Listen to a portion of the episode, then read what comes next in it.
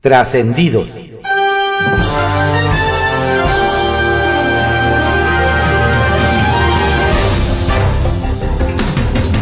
Continuamos con la audiosíntesis informativa de Adriano Ojeda Román, correspondiente al miércoles 3 de mayo de 2023. Demos lectura a algunos trascendidos que se publican en periódicos capitalinos de circulación nacional. Templo Mayor, por Fray Bartolomé, que se publica en el periódico Reforma. La renuncia de Marta Delgado a la Cancillería tiene una sola lectura. Marcelo Ebrard va con todo por la candidatura presidencial de Morena. La ahora ex subsecretaria será la punta de lanza de las aspiraciones del canciller, de manera pública y abierta. Este movimiento significa un reto para Claudia Sheinbaum y para Mario Delgado, para la jefa de gobierno porque anda haciendo campaña desde su privilegiada posición, usando todo el aparato del gobierno capitalino, incluidos sus carísimos asesores extranjeros y para el dirigente nacional de Morena porque justamente él se ha negado a pedir que las corcholatas se separen de sus cargos para contender por la candidatura. Un dato muy interesante es que tanto Ebrard como su equipo están convencidos de que se pueden dar la pelea y que nada está decidido todavía. Se niegan a aceptar la idea generalizada de que Sheinbaum es la elegida y por eso están presionando para que haya piso parejo en la competencia por la nominación. La pregunta obligada es, ¿en Morena sabrán lo que es el fair play? Favor de mandar su respuesta al piso 22 de la torre de la Cancillería, que es donde despacha Ebrard. Una de dos. O la consejera jurídica de la Presidencia de la República, María Estela Ríos González, no sabe cómo funciona la Suprema Corte, o alguien en Palacio Nacional está usando su nombre para atacar al Poder Judicial como mentiras y muy mala fe. Porque la Consejería Jurídica reclamó airadamente que se, que se filtra el proyecto del ministro Alberto Pérez Dayán para anular el Plan B electoral. Según esta oficina de Palacio Nacional, al conocerse el texto, se viola el principio de imparcialidad y se contraviene la legislación vigente ignorancia o toxicidad declarativa. En realidad, el procedimiento de dar a conocer proyectos es habitual en la Corte, y no de ahora, sino también de la época de Arturo Saldívar, tan cercano al corazón de AMLO. De hecho, el proyecto de resolución fue del conocimiento de los ministros desde el 27 de abril y se encuentra publicado en la página electrónica de la Suprema Corte de Justicia de la Nación. No más es cosa de saber buscar, no de insultar. Ah, caray, ahora resulta que el panista Francisco García Cabeza de Vaca es todopoderoso. Al menos eso dicen los morenistas en Tamaulipas, tratando de lavarse las manos de la crisis de seguridad en el Estado. Cuando era gobernador lo acusaban de no poder controlar a la delincuencia y haber cedido el poder al crimen organizado. Y ahora que gobierna Américo Villarreal, los mismos morenistas acusan a cabeza de vaca de estar detrás de los narcobloqueos y enfrentamientos en la entidad. Por fin, o una cosa u otra. Las dos cosas no se puede. El caballito, que se publica en el periódico El Universal. No llegan a la meta de recaudación en tenencia vehicular. Otra vez. Nos dicen que en la cuenta pública de 2022 de la Secretaría de Administración y Finanzas Capitalina, que encabeza Luz Elena González, se informó que la meta de recaudación de la tenencia vehicular no se logró en la capital del país, pues quedó en 93.7%. Es decir, obtuvo 4.162 millones de pesos y la causa es el esquema diferenciado de pago en otras entidades. Entonces nos señalan que parece que por más que se articulan opciones u oferta para que los propietarios de vehículos se emplaquen en la Ciudad de México, de plano no lo hacen. Se requieren mayores incentivos, nos comentan. Gana Round Vecinos. Diputados locales de Morena cedieron a la presión vecinal y mantuvieron en la Ley de Desarrollo Urbano del Distrito Federal el término a agotar el procedimiento de publicitación vecinal para los procesos en construcción, reparación, ampliación o modificación de obras. Nos aseguran que desde el gobierno de la Ciudad de México se buscaba desaparecer este término, lo que generó suspicacia y molestia entre los propios morenistas. Ante esto nos cuentan legisladores guindas, entre ellos Fernando Mercado, aceptaron que debieron corregir porque el contenido de esta reforma no era claro, por lo que el texto se mantendrá tal como se encuentra ahora. Es decir, que se agotará el procedimiento publicitación vecinal. Ajustes en la Fiscalía Mexiquense. Donde hubo más cambios fue en la Fiscalía General de Justicia del Estado de México, que preside José Luis Cervantes, esta vez asumió el cargo como vicefiscal general Martín Marín Colín, y como fiscal especial del combate a la corrupción Rodrigo Archundia Barrientos, quien por cierto era el vicefiscal. Los cambios son importantes, pues el segundo al mando en la institución es Martín Marín, quien por cierto ha ocupado los cargos de fiscal de asuntos especiales entre los años 2015 y 2018, fiscal regional de Toluca de 2018 a 2022, y fue aspirante a ser el procurador fiscal, pero finalmente se integró como coordinador de asesores del fiscal general el 1 de abril de 2022 al 30 de abril pasado. Línea 13, que se publica en el periódico Contrarréplica. Mejoran ingresos. Este martes, el Congreso de la Ciudad recibió de la Secretaría de Finanzas la cuenta pública 2022. Al entregar el documento, Luz Elena González, titular de Finanzas del Gobierno Capitalino, informó que en el primer trimestre de 2023 los ingresos totales de la Ciudad de México alcanzaron un monto de 82.352.54.5 millones de pesos. Detalló que esa cifra representó un incremento de 1.1% con respecto al año anterior y 8.3% arriba de lo estimado por la Ley de Ingresos de la Ciudad de México para este año. Con respecto al año 2022, el documento entregado al legislativo local detalla que los ingresos de la ciudad ascendieron a 267.424.7 millones de pesos, lo que representa un incremento de 16.5% respecto a lo proyectado para el cierre del ejercicio fiscal 2022. Tutela responsable. Toda persona que cuenta con un animal de compañía en la Ciudad de México, deberá registrarlo en el Registro Único de Animales de Compañía. Esto en caso de que el Congreso de la Ciudad apruebe la iniciativa presentada por el presidente de la mesa directiva del Congreso de la Ciudad, diputado Fausto Zamorano.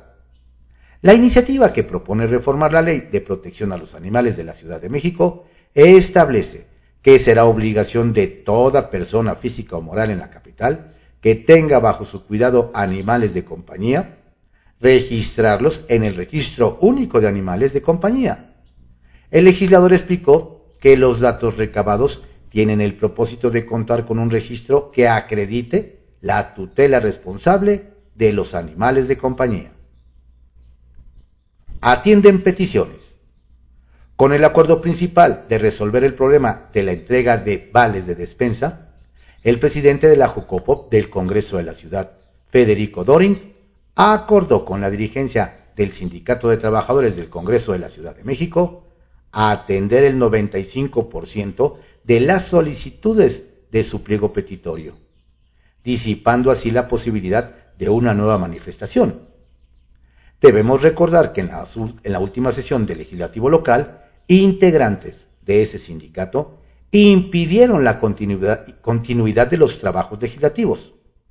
El Congreso de la Ciudad de México siempre será sensible a las demandas de las y los trabajadores, siempre velando por su bienestar, además de que mantendrá las puertas al diálogo y la negociación para encontrar puntos de acuerdo que beneficien a todos, señaló Doring durante el encuentro. bajo reserva, que se publica en el periódico El Universal. ¿Se acabó el mundo ideal de la 4T? La jueza decimoséptimo del distrito en materia administrativa, Celina Angélica Quintero, dio 48 horas a la Junta de Coordinación Política del Senado para que nombre al comisionado del INAI, que debe sustituir a Francisco Javier Acuña. Y con ello, el órgano autónomo pueda tener quórum y sesionar. Esta orden obliga al Senado a realizar un periodo extraordinario. La oposición está lista. Por su parte, los senadores de Morena y sus aliados tienen la orden del Ejecutivo de no aprobar los nombramientos, pues el mundo ideal es de uno en el que no hay órganos de transparencia. Si el Senado no cumple con la orden de la jueza, deberá pagar una multa. Nos hacen saber que mantener el mundo ideal solo costaría unos 100 mil pesos. ¿Designarán o pagarán para continuar en el Edén de la opacidad? Radicales morenistas y opositores ahora coinciden en desprecio a Monreal.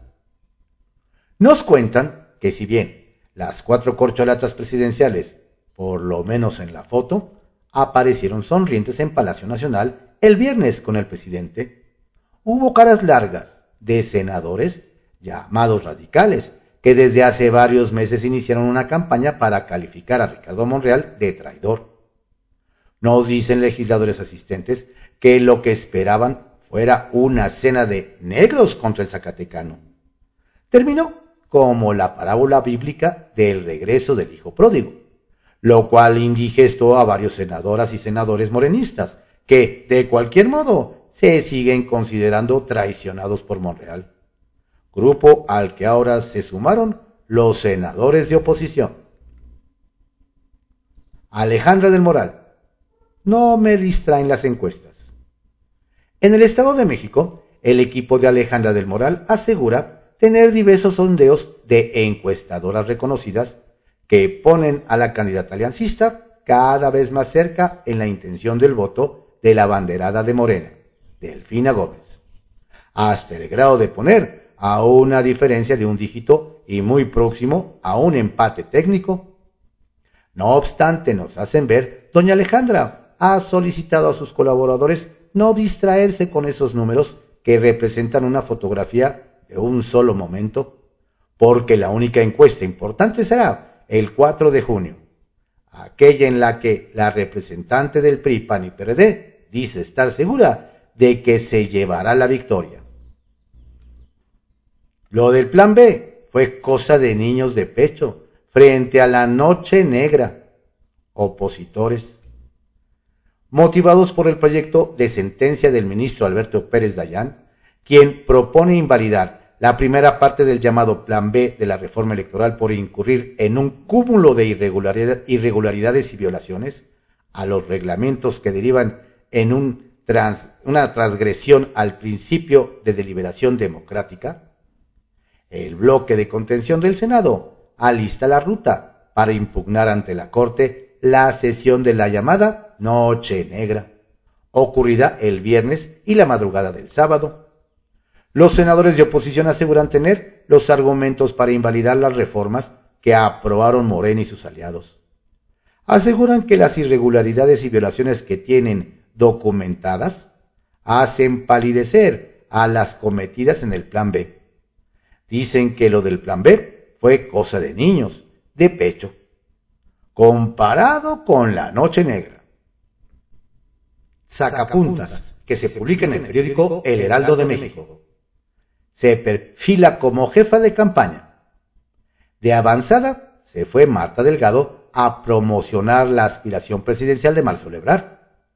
Su renuncia a la Subsecretaría de Relaciones Exteriores es el primer paso del canciller para ir integrando un equipo sólido de cara a la encuesta de Morena con la que se definirá al candidato a suceder al presidente Andrés Manuel López Obrador. De hecho, nos dicen, Marta se perfila como coordinadora de campaña en caso de quebrar, sea el elegido. De hoyos en la frontera. Hablando de aspirantes presidenciales, el opositor Gustavo de Hoyos lanzó un llamado a construir una verdadera alianza entre México y Estados Unidos. Lo hizo desde el muro fronterizo en Tijuana, donde convocó a vernos como socios y no adversarios, sobre todo en temas de migración, empleos, comercio y libre tránsito de personas. Manolo ni se despeinó. Resulta que el candidato del PRI al gobierno de Coahuila, Manolo Jiménez, atravesó el pantano sin mancharse, pues en el debate del pasado domingo, nos dicen, libró bien las críticas y ataques de sus adversarios. De hecho, respondió con argumentos, con elocuencia y buen humor. Y nada ni nadie lo hizo desviarse de sus propuestas. Ese arroz ya se coció.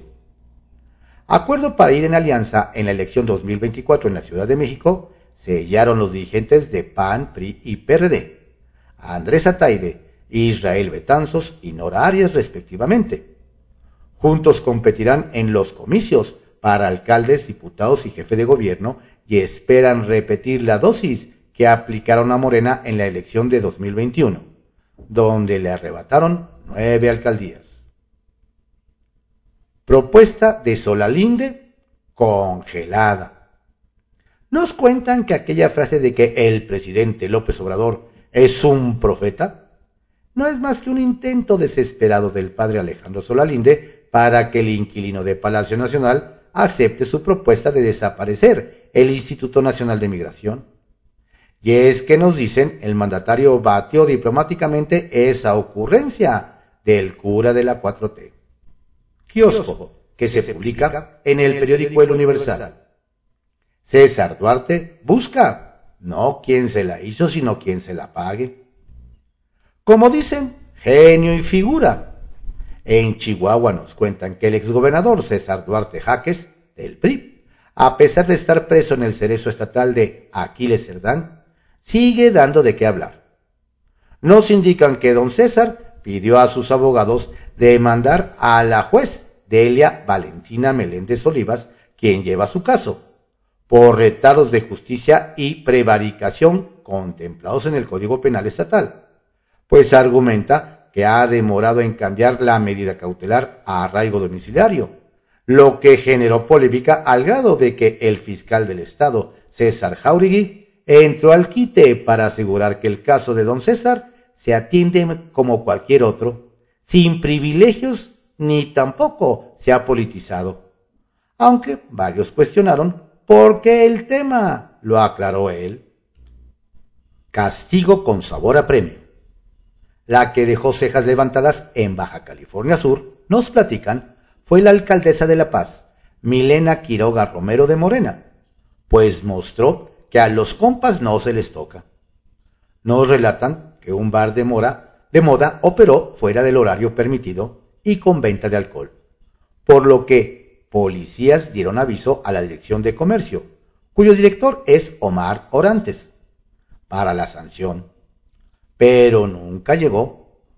Luego se supo que el lugar es propiedad del titular de Protección Civil, Geu Vázquez Sabín, por lo que hubo acusaciones de influyentismo en redes sociales, y doña Milena, para dar carpetazo, al tema, movió a don Geu de cargo y ahora es el flamante director de recursos humanos.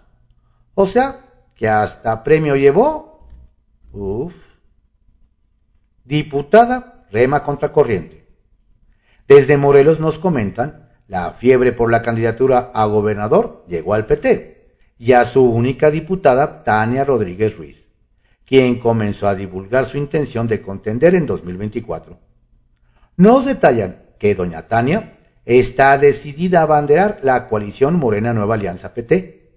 Sin embargo, deberá librar varios escollos, pues en el partido Guinda algunos la consideran mal elemento por votar y apoyar propuestas del PAN PRI MC y Morelos Progresa, por lo que sus cercanos les sugieren construir una coalición sin Morena. Pero otros le recomiendan que el diputado federal Gerardo Fernández Noroña del PT interceda por ella ante la dirigencia morenista y limpie un poco su imagen. ¿Qué decidirá? Trascendió que se publique en el periódico Milenio.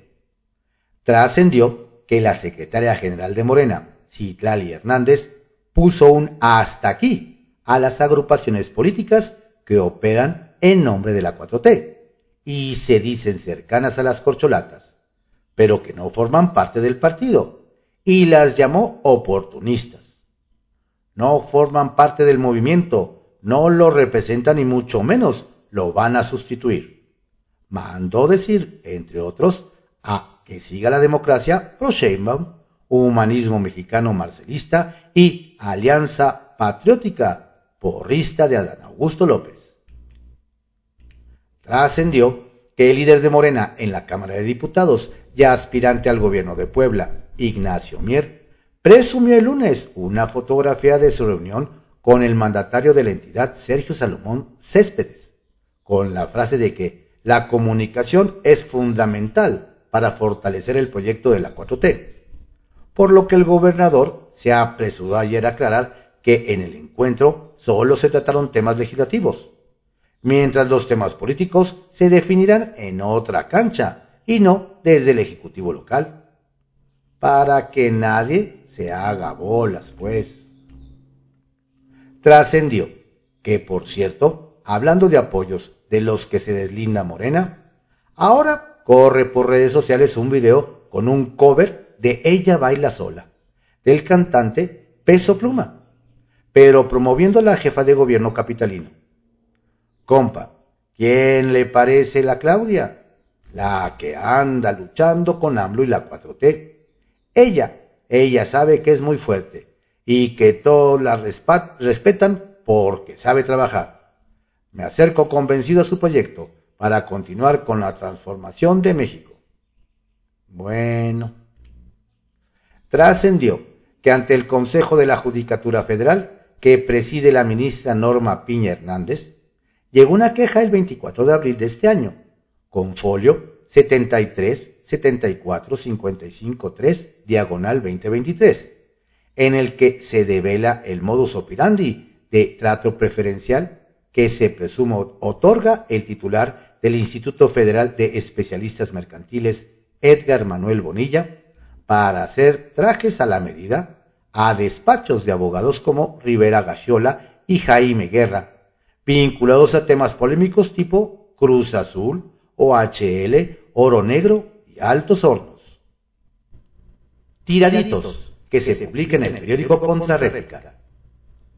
Tendencias presidenciales en Morena. A estas alturas del partido, es casi un hecho que quien logre ser el candidato presidencial por Morena tiene prácticamente el pase automático a la grande, a menos de que suceda algo extraordinario que hasta ahora no se avisora en el escenario político. A pesar de que aún faltan varios meses para que el partido Guinda defina quién será su gallo, las encuestas ya empiezan a darnos claridad al respecto. Aunque claro, esto puede cambiar de manera rotunda. En fin, le cuento que según la encuesta realizada por Opinión Pública, Marketing e Imagen, la jefa de gobierno de la Ciudad de México, Claudia Sheinbaum, está a la cabeza con un 38.1% de las preferencias entre los mexicanos. Lo novedoso en este último ejercicio es que por primera vez una encuesta de este tipo arroja un virtual empate técnico entre Adán Augusto López Hernández, secretario de Gobernación, y Marcelo Ebrard, secretario de Relaciones Exteriores. Las preferencias por este par de alcanzaron un 28.4% y 27.6% respectivamente. Pese a que aún hay un buen trecho para las corcholatas, hasta el momento es el tabasqueño el que más avanza. Ya veremos si continúa la tendencia o si sucede ese algo extraordinario. AMLO y Mier revisan agenda legislativa. Claudia Bolaños.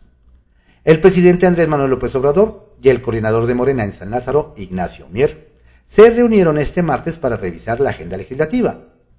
Fue el morenista quien, a través de sus redes sociales, informó de la práctica que sostuvo con el mandatario en Palacio Nacional.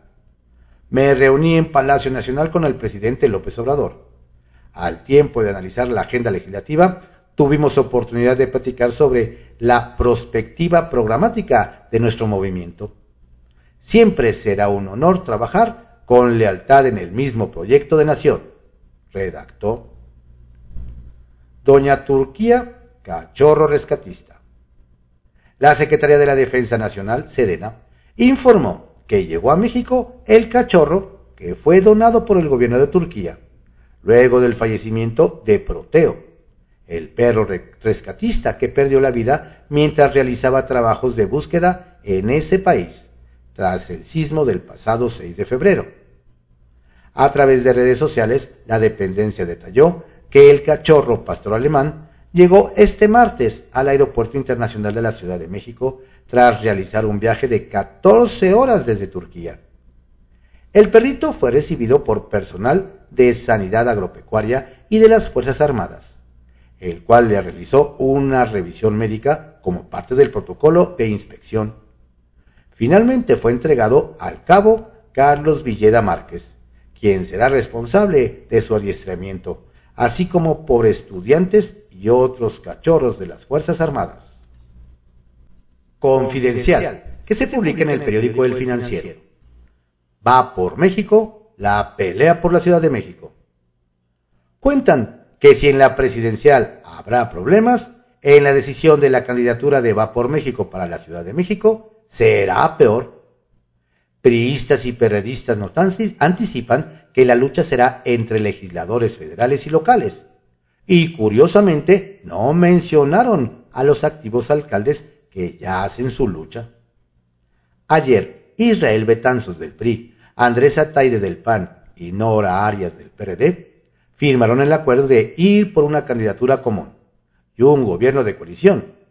Y en San Lázaro advirtieron que los dirigentes locales serán un dolor de cabeza para los nacionales. Al tiempo, acusan línea de Bucareli contra la transparencia.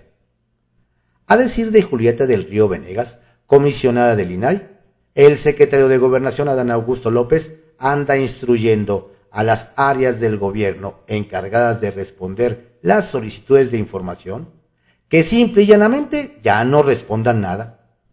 Así se lo hicieron saber a la comisionada mediante el chat de comunicación con las áreas de transparencia. Si a ello se le suma que de acuerdo con los propios comisionados el presupuesto para el próximo año está en riesgo, la realidad es que no existen muy buenos augurios para la institución en lo que resta del sexenio. El beneficio que obtuvo del INAI, el presidente. Y hablando de la comisionada Julieta del Río, por lo visto ayer anduvo desatada, pues vaya quemón el que le puso al presidente. Resaltó que mediante solicitudes de transparencia, López Obrador pudo conocer el monto de las pensiones para expresidentes, como él mismo lo ha dado a conocer en su libro La Salida. Lo bueno es que el INAI, que ahora busca desaparecer, no sirve para nada. El canciller da un paso más. Si bien él no deja el cargo para dedicarse a la campaña interna, lo que sí empezó a hacer ya el canciller Marcelo Ebrard es mover sus fichas, aceptando la renuncia de, su, de sus allegados para que le empiecen a hacer promoción hacia 2024, empezando por su brazo derecho, la subsecretaria Marta Delgado. Además, el secretario dejó la puerta abierta, sosteniendo que seguramente los compañeros la seguirán en los próximos días. Parece que el canciller encontró una manera de presionar al resto de las corcholatas. Y lanza reclamo a la dirigencia. Y hablando de la contienda interna para la candidatura presidencial guinda, Marcelo Ebrard se mostró muy molesto, pues ha sido ignorado por el dirigente de Morena encabezada por Mario Delgado, que no le ha dado respuesta a sus tres propuestas, separación del cargo, encuesta de una pregunta y debate entre aspirantes. No sé qué tanto piensan, soltó el canciller. No vaya a haber algo extraño en el proceso y que con esa secrecía se esté buscando proteger a cierta corcholata. Filtración en la corte, práctica común.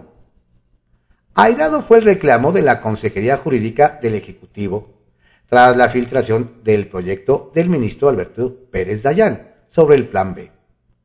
La práctica, no obstante, es común. Incluso este martes por la mañana fue incluido en la sección de proyectos hechos públicos por acuerdo del Pleno.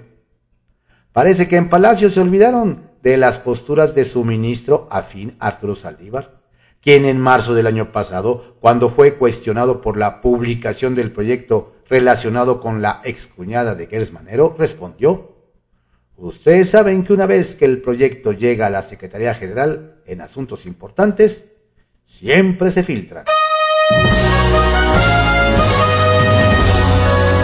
Estos fueron algunos trascendidos que se publican en periódicos capitalinos de circulación nacional en la audiosíntesis informativa de Adrián Ojeda Román, correspondiente al miércoles 3 de mayo de 2023.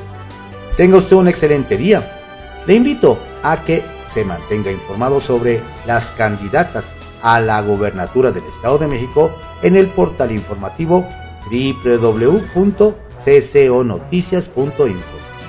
Saludos cordiales de su servidor, Adrián Ojeda Castilla.